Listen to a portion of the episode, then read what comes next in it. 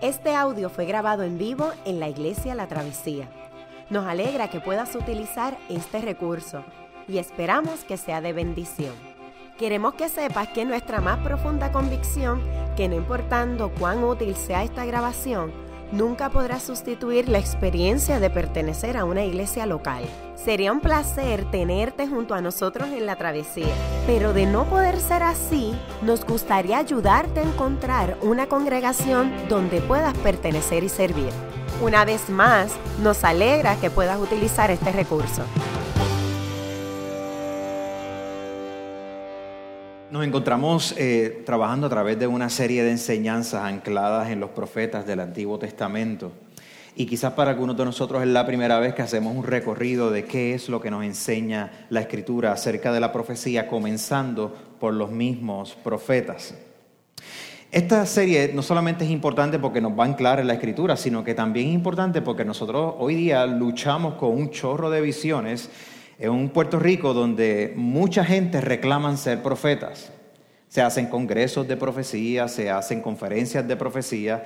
En la televisión tenemos hasta documentales que usted puede encontrar por YouTube en cuanta cosa hay acerca de descifrar las profecías. Hay como un tipo de eh, fascinación con los tiempos finales. Queremos ver qué, cuál es el misterio que se nos va a develar, qué es aquello que no es conocido, qué es los, cuáles son los códigos que tenemos que quebrar para tratar de descifrar qué es lo que está pasando hoy día. Hace dos años me acuerdo, um, cuando estuvo este movimiento de hacer las oraciones en los diferentes municipios, convocando a gente para que fuera, eh, la persona que estaba coordinando, o que por lo menos tuvo como motivo comenzar en Arecibo, yo soy de Arecibo, um, una persona muy conocida allá, me llama, yo no lo conozco, alguien le dio mi teléfono y me llama y me dice, mira, yo soy fulano eh, yo estoy coordinando este único evento, fue uno de los primeros que se hizo en Puerto Rico, y yo estoy seguro que yo necesito como que, como que descifrar unas cosas que yo estoy pensando, unas cosas proféticas. Entonces, yo, pero, y, ¿sabes ¿Cómo que profético? ¿Qué tú hablas, bro? Entonces él me dice, no, es que yo quisiera que si tú pudieras venir acá, vamos a desayunar juntos, ah, porque a mí se me ha dado palabra profética. Y yo, ok, este, ¿y qué se supone que usted quiere que yo haga? Pues platicar, vamos a platicar porque quisiera que me orientaras acerca de unas cosas. Quizás tú puedes descifrar la profecía. Y yo, en ese momento estoy hablando por teléfono y yo, eh, ¿tengo don, ahora mismo tengo algún don de, no sé, pero, ok, vamos, vamos a encontrarnos. La cuestión es que él me dice que parte de su motivación para hacer este evento era que se acercaba una superluna roja de sangre. Entonces, él estaba seguro que esto tenía algún tipo de significado increíble para Puerto Rico. Entonces, él me empieza a contar cómo recibe todo este tipo de cosas y cómo hay algunas personas que se le están acercando, unos profetas que se le acercan, siempre y cuando obviamente le des una buena ofrenda, este, Um, para ayudarla a descifrar esto. Nos sentamos y se convirtió en una conversación de tres horas, donde yo le dije, mira, honestamente yo no, yo no sé qué hacer con eso que tú me estás diciendo, pero ¿qué tal si vamos a la Biblia? ¿Y qué es lo que la escritura dice acerca de cómo funcionan las profecías en la Biblia y cómo los profetas actuaban en la Biblia? Por unas tres horas hablamos. A lo último él me dice, yo sabía, yo sabía que esa palabra profética tú me la ibas a traer y yo, pero, pero sí. yo, no te, yo, no te, ninguna palabra, pero bueno, ok. Si por profético te refieres a, explicar la escritura, pues ok, pues perfecto. Entonces me dice, ¿qué tal? Esto fue eh, un viernes. ¿Qué tal si tú el domingo que comienza el evento vienes para acá y pues, compartes algo? Y yo, que compartas algo en el estadio allá en Arecibo. Y dice, pues sí, que compartas algo. Entonces yo le digo, pues no sé a qué hora. Yo digo, pues, pues yo tengo iglesia, tengo culto acá. Entonces me dice, sí, pero no te preocupes, que es a las seis y media de la mañana. Y yo, ah.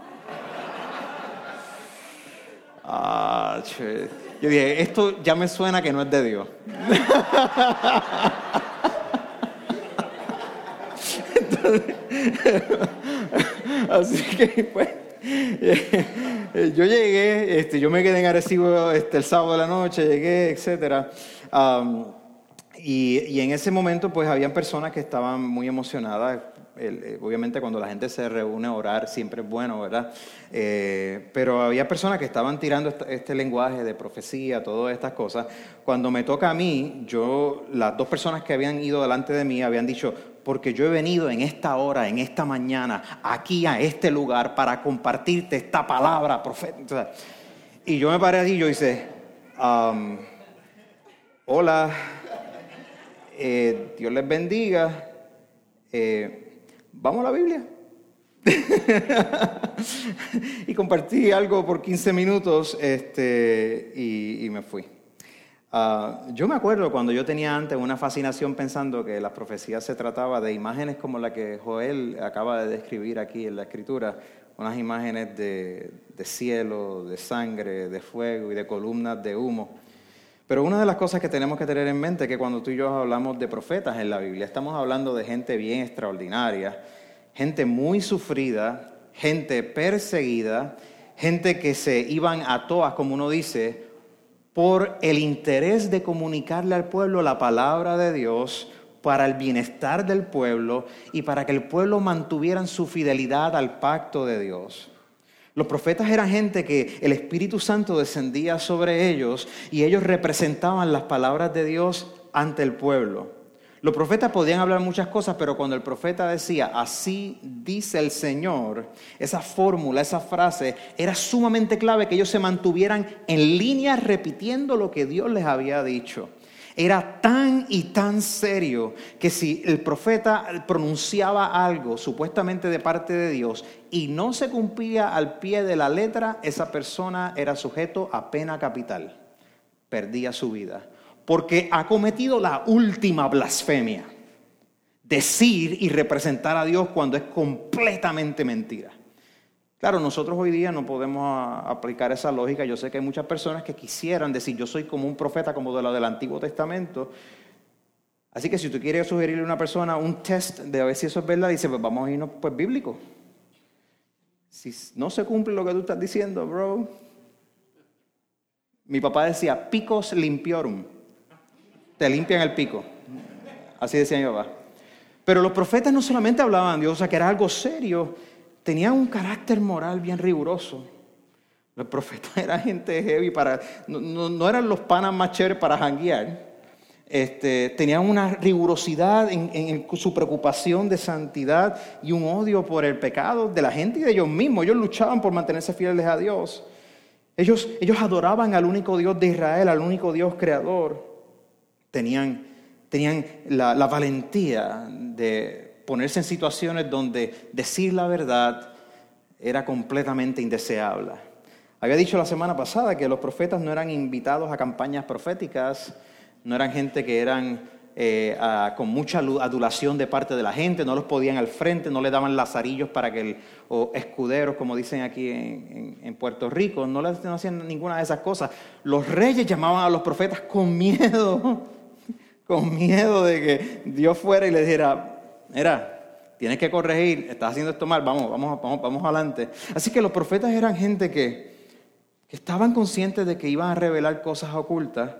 Y la mayoría de las ocasiones ellos hablaban de cómo estaba la gente, qué era lo que estaba sucediendo, sucediendo, las injusticias con las cuales estaban luchando. Hablaban específicamente de la desesperanza del momento, pero también había ocasiones donde hablaban del futuro, donde Dios les mostraba un elemento del futuro.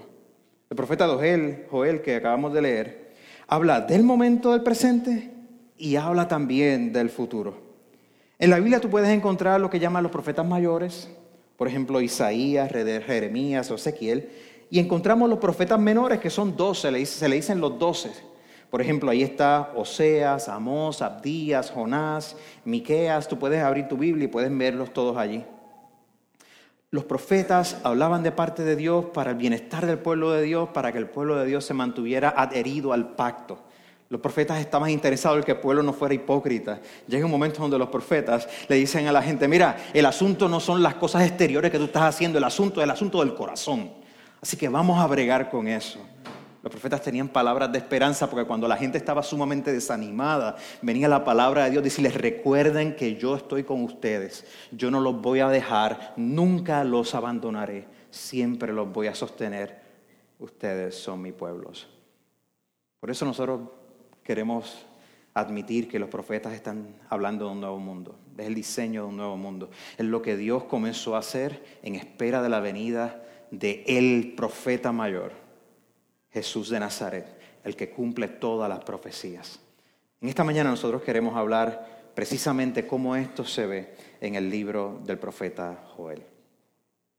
Hace eh, poco estuve leyendo acerca de este, este libro, nada, de lo más chévere, se llama eh, My Life with a Seal, ah, mi vida con un seal, y se refiere a una persona, este, Jesse Itzler, el autor, escribe esta serie de blog posts y luego lo convierte en un, en un libro donde él habla de su experiencia con un Navy SEAL, con estas personas que bregan con fuerzas especiales, son ultra atléticos, son como que superiores andando, que nadie sabe, sabes, no te pueden decir lo que hacen porque te tienen que matar, o sea, todo eso. Entonces, uh, eh, comenta la historia de cómo él mismo, él es un atleta, eh, es un atleta, Jesse, el autor, uh, y entonces él participa en este equipo que son unas, eh, carreras de larga distancia de 100 millas, ¿verdad? 100 millas donde tú con un equipo de gente, tú corres solo. Y él está contando que una de estas carreras él conoce a este Navy SEAL, ¿verdad? Que no corría con ningún equipo, él corría sencillamente solo. Y corría solo y terminó la carrera y la terminó con, fracturas en sus pies y todas estas cosas, porque estamos hablando de correr 100 millas. Él quedó tan impresionado que esta persona lo hacía solo que lo invitó a vivir con él por un mes para que lo entrenara en su casa. Entonces él pensó que eso era una buena idea y el Navy SEAL pues accedió a hacerlo. Cuando, cuando comienza el primer día, se durmió, comenzó el primer día, dice que el primer día lo levantó a las 4 de la mañana. Es hora de levantarse. Y ahora vas a hacer 100 pull-ups. Entonces él decía, no, yo no puedo hacer 100 pull-ups, ¿de qué tú hablas? Entonces, él dice que no vas a hacer 100 pull-ups, tú vas a hacer 100 pull-ups. No puedo hacer 100 pull-ups, tú vas a hacer 100 pull-ups. No, ya tú sabes lo que pasó, ¿verdad? El hombre estaba tratando de hacer 100 pull-ups aunque no podía hacerlo.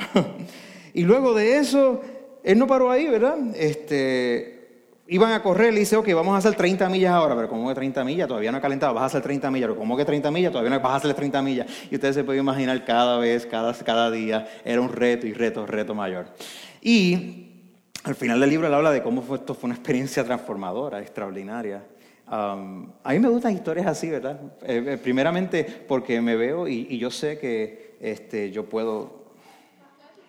Este, aunque un hermano aquí me dijo eh, cuando llegó, dice, oye, te ves bien, está medio gordito. Este, y yo, este, está bien, brother. Um, esas historias nos gustan porque, porque son inspiradoras, nos, nos ayudan a pensar, mira, este, uno, uno, tiene una serie de retos, uno se puede superar. Eh, pero también hablan de algo más profundo, es si es si yo verdaderamente quiero enfrentarme a ciertos retos en mi vida, si yo verdaderamente estoy dispuesto a pasar, como dice un amigo mío, a otro nivel, ¿verdad? A, demostrar una perseverancia específica en un área de mi vida para, para alcanzar algún tipo de victoria. Y yo creo que nosotros recibimos un tipo de reto bien particular en el profeta Joel en esta mañana. Y el profeta Joel es importante por varias razones. La primera es que eh, Joel es, un tipo de profeta que mira a su alrededor y, él ve el futuro. Él mira a su alrededor, ve lo que está sucediendo en el pueblo y ve el futuro. Él mira hacia adelante. Eh, muchos de los profetas se concentraban solamente en hablarle en el pueblo en ese momento. Dios les revelaba cosas que ellos no podían conocer. Pero en ocasiones los profetas miran hacia el futuro. Joel era uno que miraba hacia el futuro. Pero no solamente miraba hacia el futuro, él lo hacía proveyendo un llamado a corregir las vidas, a reorientar las pasiones y las prácticas del pueblo para, para que la gente ame a Dios, para que la gente sirva a otros, para que la gente deje de ser eh, sumamente egoístas, ensimismadas en sí mismos, para que la gente siga de corazón a, a Dios. Um, y, Joel es uno de estos profetas que mira hacia el futuro. Pero también Joel es, el tipo de profeta que, que, nosotros no sabemos exactamente cuándo fue escrito. realmente eh, no nos da mucha información. Eh, sabemos obviamente que es el Antiguo Testamento. Eh, algunos biblistas piensan que él escribió quizás luego del exilio, es decir, luego de que el pueblo de Israel había perdido sus reyes, que fue aprisionado por otro imperio y se encontraba sin rey, sin tierra, sin templo, que quizás él estaba escribiendo en esa época pero él no nos da detalles, así que no estamos muy seguros. Así que lo más probable, este, podríamos decir que él escribió unos siete siglos antes de Cristo. Está hablando de 700 años antes de Cristo, al menos. Pero también él es singular porque él, no menciona algún pecado en particular de Israel. Él, no menciona, mientras que otros profetas se concentran en mencionar cosas específicas que el pueblo estaba fallando, él habla sencillamente de que tienes un problema en tu corazón. Tienes un problema en tu corazón. Tu corazón está duro, es de acero. Tu corazón está duro. Pero él no menciona exactamente cuál es el problema. Él, usa mucha poesía, utiliza mucha poesía, eh, va desde el presente al pasado, al futuro. Eh, pero una vez que tú y yo miramos, y si, tú te sientes esta semana, te voy a dar esa asignación. Esta semana lee el profeta Joel, es súper corto el libro. ¿Cuál es la asignación para esta semana? lee el profeta Joel, lee el profeta Joel, eh, tú te das cuenta que, él está diciendo, mira, hay cosas que en, la travesía de, esta vida se van a poner peor, pero sin embargo, Dios está aquí por ustedes, Dios los ama, Dios puede ser confiado. Te vas a dar cuenta que Él está dando una palabra de confianza. y en el primer capítulo nosotros vemos que el profeta habla del día del Señor. El día del Señor. Esta frase, día del Señor, ocurre a través de muchos profetas en el Antiguo Testamento. Y, se refiere a, este tiempo donde el juicio de Dios está para establecer su justicia, para juzgar a los malvados individuales y naciones completas. Se refiere a un día donde Dios irrumpe en la historia y manifiesta de forma más abierta su justo juicio en favor de su pueblo, de los vulnerables, de los más débiles. Así que en el día del Señor Joel habla de, de cómo Dios va a intervenir. Y esto es importante para el pueblo porque aquí Joel está diciendo que en el día del Señor está ocurriendo una plaga. Lo que sucedía era que Israel en ese momento parece que estaban enfrentando una plaga de lo que se llama una plaga de langostas. En el Medio Oriente, en África, hasta lugares como Sudamérica, se han dado en algunas partes de Estados Unidos. En aquel momento Israel estaba enfrentando un desastre natural. Un desastre natural. Así como nosotros vemos y enfrentamos un desastre de un huracán que no solamente nos develó todos los problemas estructurales que nosotros tenemos en nuestro país, pero también devela los problemas estructurales de nuestro corazón de nuestra alma, de nuestra mente. ¿Cuántos de nosotros sabemos que durante quizás esos primeros cinco días tú salías, ayudabas al vecino, todo el mundo con machete, con cierre y, todo el mundo caminando? ¿sabes? Como que, ah, estamos pompeados, estamos pompeados, hay solidaridad, hay comunidad, qué sé yo, que al sexto día ya tú no soportabas a nadie. La realidad, tú sabes, te, empezó a develar una impaciencia, una, una falta de empatía en nuestro en nuestro corazón. Nos íbamos a los puños en las luces, cuántas cosas hay. El pueblo de Israel estaba enfrentando un desastre natural que estaba develando el desastre que había en su corazón. De hecho, mira cómo lo describe el profeta. Lo que dejaron las langostas grandes, lo devoraron las langostas pequeñas. Lo que dejaron las langostas pequeñas, se lo comieron las larvas. Y lo que dejaron las larvas, se lo comieron las, orugas. En otras palabras, había una plaga de langosta que se, había que se había comido todo, todo se lo había comido, toda la cosecha, la cosa estaba sumamente mala. Se le dice que aquellos que les gustaba beber mucho, que ahora ni uvas había porque se lo habían comido. Y en el verso 10, por ejemplo, en el capítulo 1, se habla que los agricultores no tienen que comer, no tienen que plantear, no tienen ganado, había una, había una cadena de desastres. Ahora, yo, no sé si tú sabes mucho de langosta, es que, nosotros pensamos solamente en insectos así, pero pensamos en saltamontes o algo así. Eh, pero eh, yo, yo, también soy un experto, yo busco en Google. Este, ah, y, y, este asunto de la langosta, ¿verdad? Eh, son como un tipo, parece como si fuera un saltamonte, pero realmente son bien grandes, ¿verdad? Eh, y las langostas se juntan eh, y, corren como si fuesen unas nubes, se plantan sobre sembradíos y tienen la capacidad de eliminar sembradíos en cuestión de horas. Eh, cuando ha habido plagas grandes, como en algunos sectores este, de África, biólogos nos cuentan cómo estas plagas llegan sobre sembradíos completos. Ah, pueden tener la capacidad de, poner sobre 70 mil huevos por yarda cuadrada, ¿ok? Y no solamente las que estaban vivas se comían todo, se comían todo, sino que entonces las larvas que surgían se acababan de destrozar y comer todo lo demás. Así que nosotros vemos, eh, no sé si lo has visto también en documentales, en History Channel o cosas así, esto se ve así, esto fue en Argentina, ¿ok? Este, eh, esto es al devastador para un pueblo. Entonces Joel está hablando de este tipo de cosas. Él dice, él mira lo que está sucediendo y para él las langostas representan no solamente una crisis de un desastre natural, sino representan la crisis del pecado, la crisis de nuestra propia maldad, la crisis de que nuestra maldad destruye todo, el pecado destruye. Y la crisis de que viene un juicio de Dios. Y el mensaje de Joel es precisamente que Dios va a emitir su juicio sobre su propio pueblo. Así que al final del capítulo 1, Él le dice a la gente, tienen que arrepentirse. Los llama al arrepentimiento, tienes que tomar absoluta responsabilidad por tu pecado, tienes que estar de acuerdo y decirle, Dios, lo que tú estás diciendo de mí, de nosotros, es verdad. Tienen que girar sus pasiones, tienen que girar sus prácticas y reorientarse hacia Dios en la dirección correcta porque Dios conoce nuestros corazones. Y entonces en el capítulo 2, que fue el capítulo que nosotros leímos, nosotros vemos cómo Él empieza a elaborar más este asunto del día del Señor. Ustedes recordarán que cuando Israel estaba en Egipto, Dios envió una plaga y una de las plagas era plaga de langostas. Entonces, Joel parece que utilizaba esa imagen de lo que le había pasado, la imagen de Egipto, para hablar de un evento en el futuro. Y él describe otro desastre inminente que inicialmente parece como si fuese toda una nube de langosta, pero él lo describe como algo que tiene la capacidad de oscurecer el cielo y que se come todo en su camino. Él estaba describiendo la invasión del imperio babilónico, que tiene la capacidad de arrasar a todos. Este es el sentido de este pueblo que está temblando y dice, Señor, te necesitamos. El día del Señor, sin embargo, es un día que va a traer una oportunidad. Trae un juicio, pero trae una oportunidad.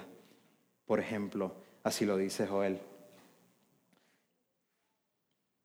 Ahora bien, afirma el Señor, vuélvanse a mí de todo corazón, con ayuno, llantos y lamentos. Rásguense el corazón y no las vestiduras. Vuélvanse al Señor, su Dios afirma el Señor. Él está diciendo, ahora bien, así dice el Señor, vuélvanse a mí de todo corazón. Esta fórmula profética, así dice el Señor o afirma el Señor, solamente ocurre en este verso, en este libro, aquí mismito. Solamente ocurre una vez. Y es cuando Él está dando una palabra de esperanza. Está dando la palabra de esperanza, vuélvanse a mí de todo corazón. Pero entonces no solamente le dice, vuélvase a mí de todo corazón, sino le dice cómo hacerlos. Le dice, ráquense el corazón y no las vestiduras. Es decir, ustedes son gente religiosa. Ustedes saben how to go through the motions, o sea, cómo hacer las cosas, cómo venir al culto, cómo cantar, cómo hacer esto, cómo leer las escrituras. Ustedes saben hacer toda esa cuestión. Pero ¿sabes qué? Cuando hacemos esa cuestión hay una cierta superficialidad, no lo pueden hacer de esa manera. Ráguense, si se van a rasgar, ráguense el corazón y no las vestiduras. Y lo que ocurre es que en el tiempo bíblico, cuando tú y yo estábamos, si nosotros hubiéramos vivido en esa época, como parte del pueblo de Dios, cuando tú y yo estuviéramos tristes, arrepentidos, cuando estuviéramos enfrentando un momento de lamentación por nuestro pecado, por algún sufrimiento, la gente lo que hacía era que las túnicas que usaban se las rasgaban, se llenaban de, de ceniza todo el cuerpo como un símbolo de que así me siento, como polvo, como ceniza. Así de terrible es esta situación. Era un gesto dramático, visible de lamentarse ante Dios. Es una admisión de que aunque nosotros tratamos de vestirnos bien y toda la cuestión, nos vemos así verdaderamente por dentro. Tú sabes que el corazón, cuando la Biblia habla del corazón, particularmente para los hebreos, se refieren a esta noción de que es el centro de nuestra deliberación, es el centro de nuestros deseos, es, es, todas aquellas cosas que nosotros perseguimos y que ordenan lo que nosotros hacemos. El corazón eh, se trata de pasiones, se trata de aquello que, domina tu atención, aquello que te atrae, aquello sin lo cual tú piensas que no puedes estar bien o estable o vivir. La escritura habla, con el corazón nosotros deseamos cosas, con el corazón amamos y con el corazón matamos. Rásguense el corazón y no las vestiduras. Cambien su manera de ver, cambien su manera de practicar, reordena tus acciones porque se acerca la langosta. Rásguense el corazón y no las vestiduras. Y esto sugiere nosotros también muchas veces, y eso lo veo primariamente en mi propio corazón, las tantas veces que yo me arrepentí pero no me había arrepentido, las tantas veces que hay duplicidad en nuestro corazón, las tantas veces que hacemos un fake repentance, nos arrepentimos pero un, pero un fake. Realmente lo que pasaba era que sentíamos remordimiento, nos sentíamos mal, pero no nos estábamos arrepintiendo. Esto es algo que, uno va aprendiendo a través de la vida y uno sigue luchando. Eh, tú quieres eh, aprender a, cómo arrepentirte, cásate. Este, te, tú te casas y tú vas a aprender cómo arrepentirte. La gente piensa que tú quieres tener una buena amistad, tú quieres tener una amistad duradera, aprende a arrepentirte. Tú quieres tener buenas relaciones familiares, aprende a arrepentirte. Todas nuestras relaciones humanas no solamente están basadas en el amor que tú y yo tenemos que aprender a dar y a recibir, también están basadas en nuestro arrepentimiento. Porque a menos que tú asumas que tú estás bien en todo, lo cual not, entonces nosotros tenemos que darnos cuenta que nosotros bregamos con una duplicidad y por eso Joel le dice al pueblo y nos dice a nosotros, ráguense el corazón, no las vestiduras, mano. El corazón es verdad. O sea, por afuera podemos hacer todos estos gestos, pero tienen que sentirlo profundamente en su corazón. ¿Y, cuál es el último incentivo precisamente para rasgar nuestro corazón y arrepentirnos de nuestros pecados? Bueno, porque entonces nosotros nos volvemos al Señor. Dice, vuélvanse al Señor su Dios porque Él es bondadoso. Porque Él es bondadoso y compasivo, Él es lento para la ira, es lleno de amor, Él cambia de parecer y no castiga. ¿Cuál es el último incentivo? Porque Dios te ama, porque Él tiene misericordia para ti y para mí, porque Dios no quiere condenarte, porque Él tiene compasión de nosotros.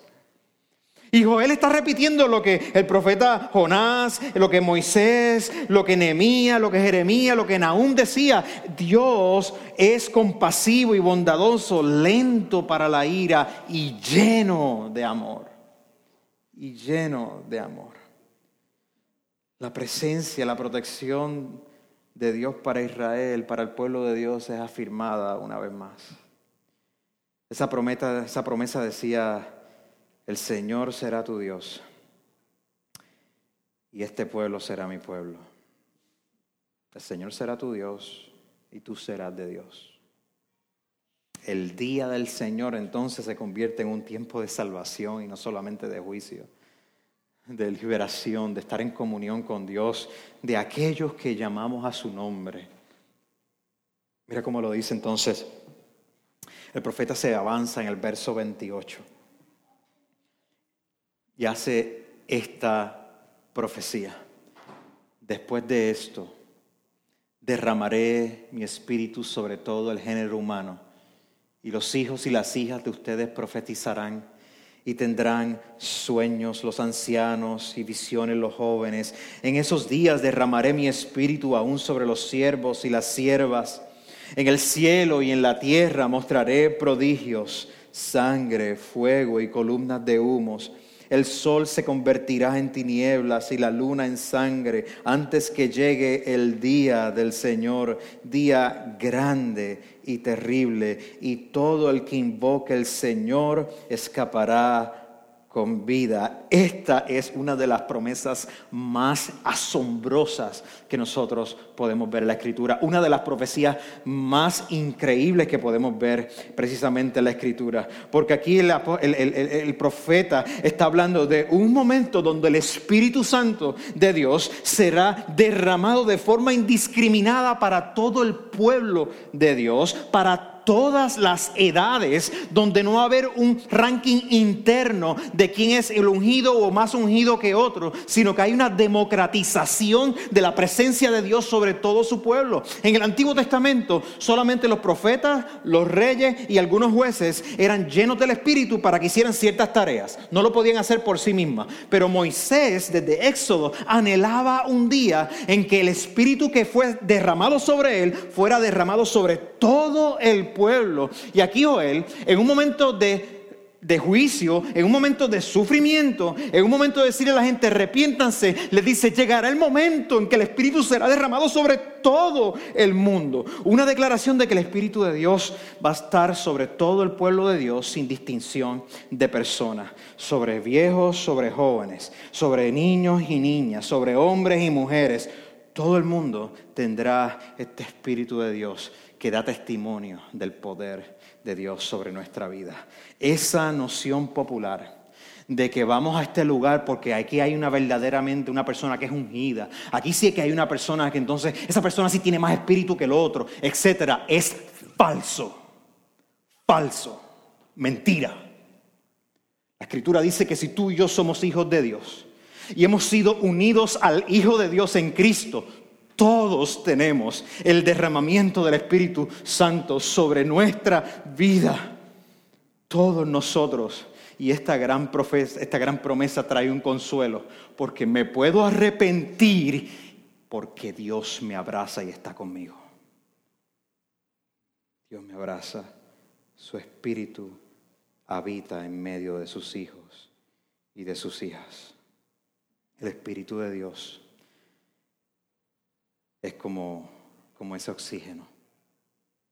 Siglos después, el apóstol Pedro, el líder de los discípulos que caminó con Jesús, en el libro de los Hechos donde se describe lo que vivió la primera iglesia que, existe, que existió, en un momento donde él se tiene que parar porque el Espíritu de Dios estaba descendiendo sobre 120 personas de forma igual como lo hacía sobre los profetas. Esta era la gente que Jesús, después de su resurrección, les dijo, ustedes van a esperar, ustedes van a esperar que el consolador va a venir sobre ustedes, vendrá poder sobre ustedes. Estaba ocurriendo algo tan extraordinario que la gente estaba hablando en diferentes idiomas. Y en ese momento mucha gente no entendía lo que estaban mirando desde afuera, no entendían lo que estaba pasando con este grupo. Aparentemente era por la mañana. Alguna gente comenzaron a decir, ustedes están borrachos, hermano ustedes están hablando, aquí están pasando cosas extraordinarias, algunos están, están hablando de otros idiomas, ¿qué es esto? Pero, pero estaba pasando algo extraordinario porque gente de otros países, todo el mundo se entendía lo que estaban hablando.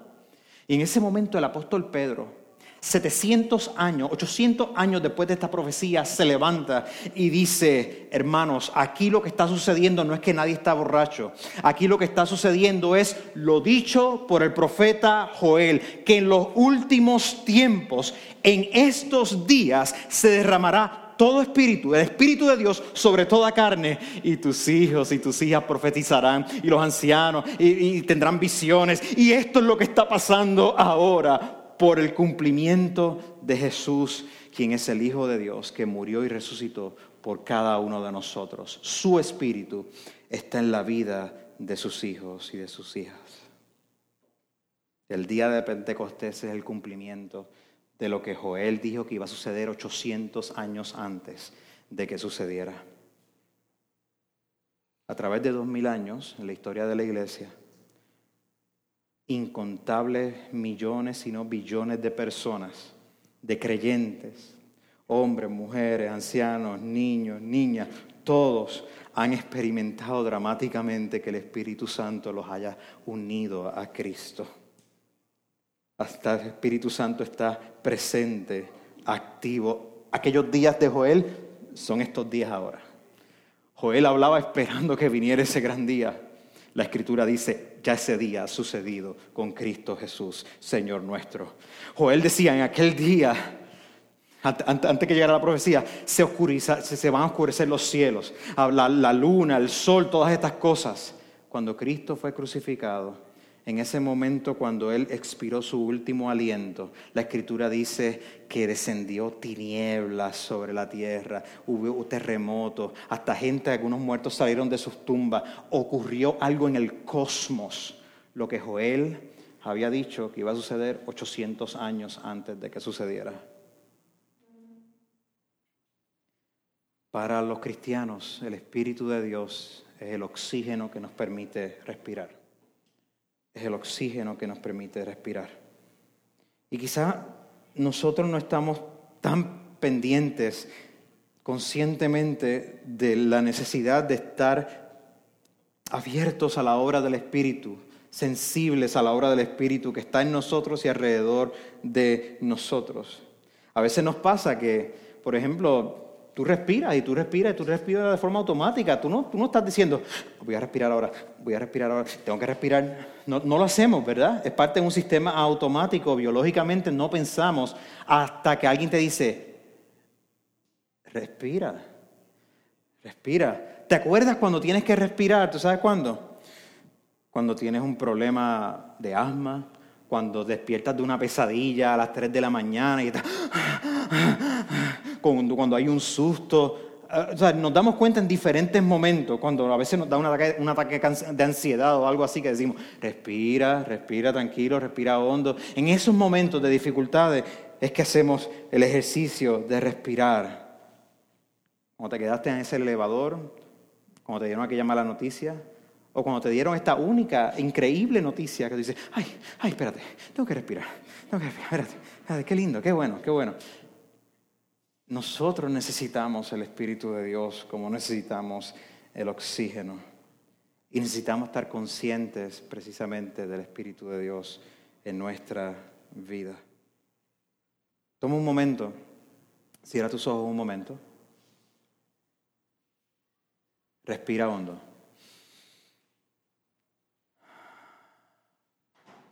Otra vez. Así es la necesidad del Espíritu Santo en nuestra vida. Constantemente está fluyendo a través de todo nuestro ser. Nosotros tenemos que a veces pausar para decir, estoy respirando por ti, por tu Espíritu, Dios Santo. Necesito más de ti. Estamos inmersos en la vida del Espíritu. Gracias a Dios nosotros no sabemos lo que es vivir con Dios sin vivir con el Espíritu.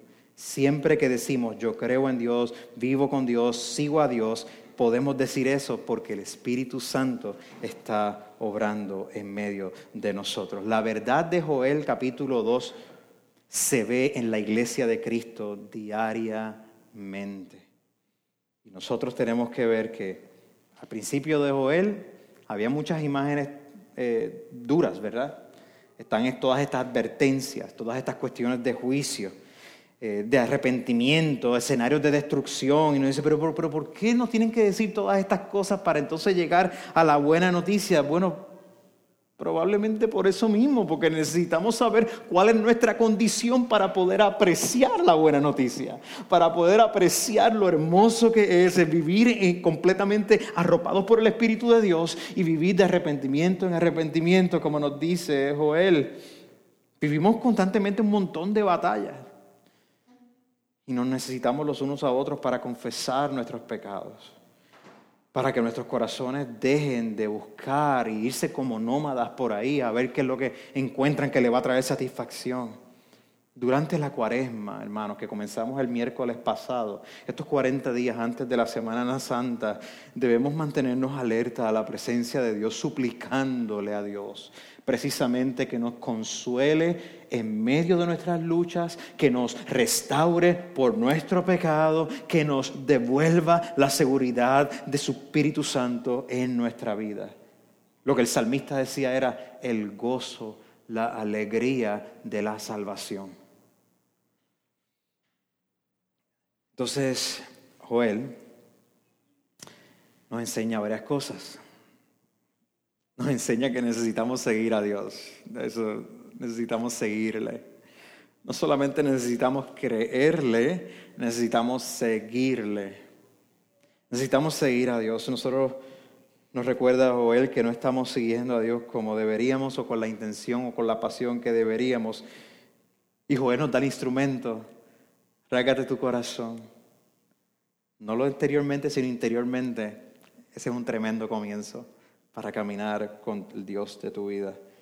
Segundo, tenemos que admitir que Joel dice algo que es cierto. Muchos de los problemas que nosotros enfrentamos son la consecuencia natural de nuestro propio pecado.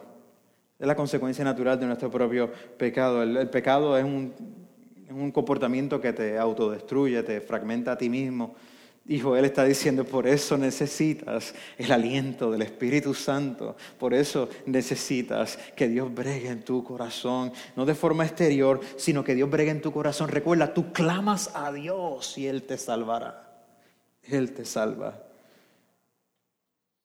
También aprendemos lo importante que es tener temporadas en que practicamos el arrepentimiento reforzándolo con oración y ayuno, con oración y ayuno. ahora bien, dice Joel, afirma el Señor, vuélvanse de todo corazón con ayuno, llantos y lamento. Ayuno, llantos y lamento. Si usted mira eh, eh, internet, mira, va a un gimnasio, va a diferentes cosas. Tú sabes que hay mucha gente que te van a, recomendar que tú ayunes. Eh, ayunas por razones físicas, ayunas por razones emocionales. Eh, quizás ahora mismo hay más gente ayunando por razones de que quieren perder de peso que por la iglesia, pero está bien. Este, eso no es lo que nos estamos refiriendo aquí, lo que nos estamos refiriendo aquí es el ayuno. En el Antiguo Testamento, en el Nuevo Testamento, la práctica de ayunar es la práctica de dejar algo en favor de una hambre más grande. Cuando yo ayuno, yo lo que estoy diciendo es que aunque yo tengo todas estas hambres que, que dominan mi vida, particularmente, principalmente, esta hambre de satisfacer con lo que yo como, que muchas veces se puede convertir en terapia, el ayuno me dice, yo tengo hambre o más necesidad de comer cosas más importantes. Tengo más hambre de la palabra de Dios que de este steak. Tengo más hambre de la palabra de Dios que de esta tremenda ensalada. Tengo más hambre de la palabra de Dios que de este postre. Tengo más hambre de la presencia de Dios en mi vida. ¿Por qué? Porque sé que mis pasiones se demuestran en mis prácticas concretas con lo que yo hago con mi cuerpo. El ayuno es una práctica de decir, te deseo más a ti que a otras cosas. El ayuno no me gana el cielo, no me gana el favor de Dios. No es que yo voy a ir 40 días de ayuno y voy a venir con mayor unción. Eso no es cuantitativo de esa manera. El ayuno es una práctica de nosotros de decir, te necesito más y necesito enfocarme en ti. Y estoy diciendo que ni aún la comida es más importante que tú, Dios. El ayuno nos ayuda entonces a recordar nuestras más profundas necesidades. Yo te quiero invitar a que en la cuaresma nosotros tengamos prácticas de ayuno con la intención de que podamos enfocar nuestros deseos en la obra del Espíritu Santo metido en medio nuestro, para que traiga palabra y que traiga sueños y que traiga visiones que sean ancladas en la Escritura, que provengan del Evangelio, que florezcan en nosotros. Y quizás tú no has ayunado, quizás hace tiempo que no ayunas. Es aquí la sugerencia. Por las próximas cuatro semanas vamos a ayunar cuatro veces, un día a la semana. Te sugiero que ayunes el jueves. Lo que vas a hacer es que vas a desayunar, pero vas a saltar la cena. Perdón, vas a saltar el almuerzo. No vas a almorzar. Y vas a llegar hasta la cena a las seis de la tarde, etc. Esto es para los que son principiantes. Solamente salta el almuerzo. Ahora, no es para que salte el almuerzo para que te quedes babiándote de la persona que tiene allá al lado, que está comiendo. La idea es que tú vas a tomar ese, ese momento de almuerzo para leer la escritura y para orar. ¿Okay? Eso lo puedes hacer en cualquier lugar, no te preocupes, no tienes que estar eh, en un lugar, tú sabes, especial, tú puedes sacar tu Biblia en tu app, puedes leerlo y ahí puedes platicar con Dios. Vas a decir en ese momento, Dios, te necesito más que en esta comida. Para aquellos de nosotros que quizás tenemos más experiencia ayunando, este, sacando este tiempo concentrado, entonces también nosotros podemos sacar sencillamente el día completo y entregamos en la noche. Si en la noche, pues cena. No es para que te hartes en la noche como un becerro.